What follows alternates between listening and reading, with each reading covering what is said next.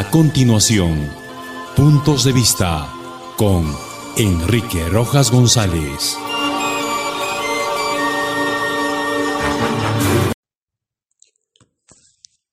¿Qué tal, amigos? Intentando hacer un balance de la gestión que les cupo desarrollar a los burgomaestres que finalizarán su período de gobierno el próximo 31 de diciembre del presente año, conviene escudriñar un poco el estilo de trabajo que cada uno de ellos ha aplicado en estos cuatro años de labor. Unos acabarán habiendo cumplido siquiera una minúscula parte de sus ofrecimientos. Otros se irán sin pena ni gloria, pues en algunos casos el cargo les quedó demasiado grande, o quizás más estuvieron empeñados en ver cómo le sacan la vuelta a las normas y a la ley de municipalidades para beneficiarse económicamente o favorecer a sus familiares y a la gente de su entorno. Son contados los casos de alcaldes que trabajaron a conciencia por el bienestar de sus jurisdicciones e hicieron todo lo posible por demostrar capacidad en el manejo de sus presupuestos que les fueron asignados para solucionar los múltiples problemas que los aquejan. En reiteradas conversaciones con regidores que acompañaron a sus alcaldes en el lapso de los cuatro años que ya terminan, muchos de ellos se quejan de la forma autoritaria como finalizan sus gobiernos los burgomaestres que ingresaron con bastante auspicio y con mucha expectativa de por medio. La promesa frecuente que se lanzó al comienzo de sus funciones fue trabajar con el pueblo y en consenso incluso con los regidores de otras alianzas que supuestamente eran de la oposición. Pero, ¿qué pasó no que el trabajo era en conjunto y que en cada municipio se formaría un verdadero equipo capaz de responder a las expectativas de los pobladores? No, nos responde un regidor bastante contrariado. Al comienzo, un poco para satisfacer a las tribunas, el flamante alcalde de hace cuatro años se mostraba bastante permeable a las críticas, reconociendo algunos errores cometidos por su inexperiencia. Pero conforme pasaban los días, los meses y los años, el alcalde concertador se transformó en otra persona como producto de la metamorfosis ocasionada por el poder.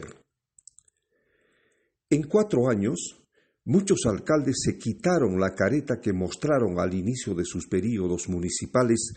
para hacer ver sus facetas reales de pequeños dictadorzuelos, autoritarios a más no poder,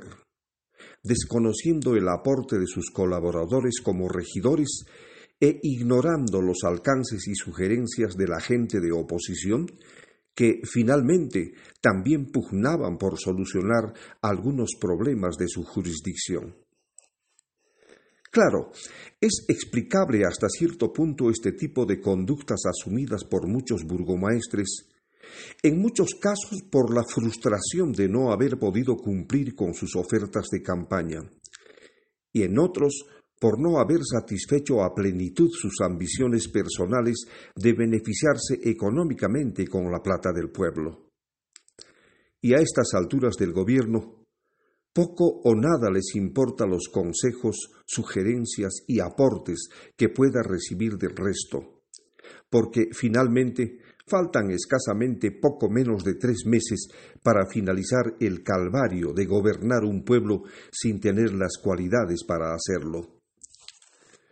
Muchos al comienzo llegan cargados de elogios y parabienes que la ciudadanía les brinda con la esperanza de que la gestión que les corresponda realizar esté llena de éxitos y satisfacciones, que, sin lugar a dudas, podría traducirse en una reelección o una nueva oportunidad con el transcurrir de los años. Por ello es conveniente que el pueblo en su conjunto se tome el trabajo de evaluar permanentemente la labor de sus elegidos, apoyados con los genuinos y verdaderos medios de comunicación que hay en cada pueblo y hacer que cada gestión que se realice se haga con la transparencia requerida sin permitir que sus autoridades metan las uñas donde no les corresponde. Finalmente, hoy que finalizan los períodos municipales en todo el país, y con ellos la presencia de muchos aprovechados que vieron en las arcas de sus municipios el botín a saquear en el menor tiempo posible. ¿Cuántos de estos indeseables tendrán la desfachatez de volver de aquí a cuatro años para postular al mismo cargo en el que no supieron responder con éxito a las expectativas de la población? A ellos, demostrarles que el pueblo no sufre de amnesia y que su dignidad como ciudadanos está por encima de las angurrias y detestables ambiciones personales de sujetos que nunca más deberían recibir la confianza del pueblo. Hasta mañana.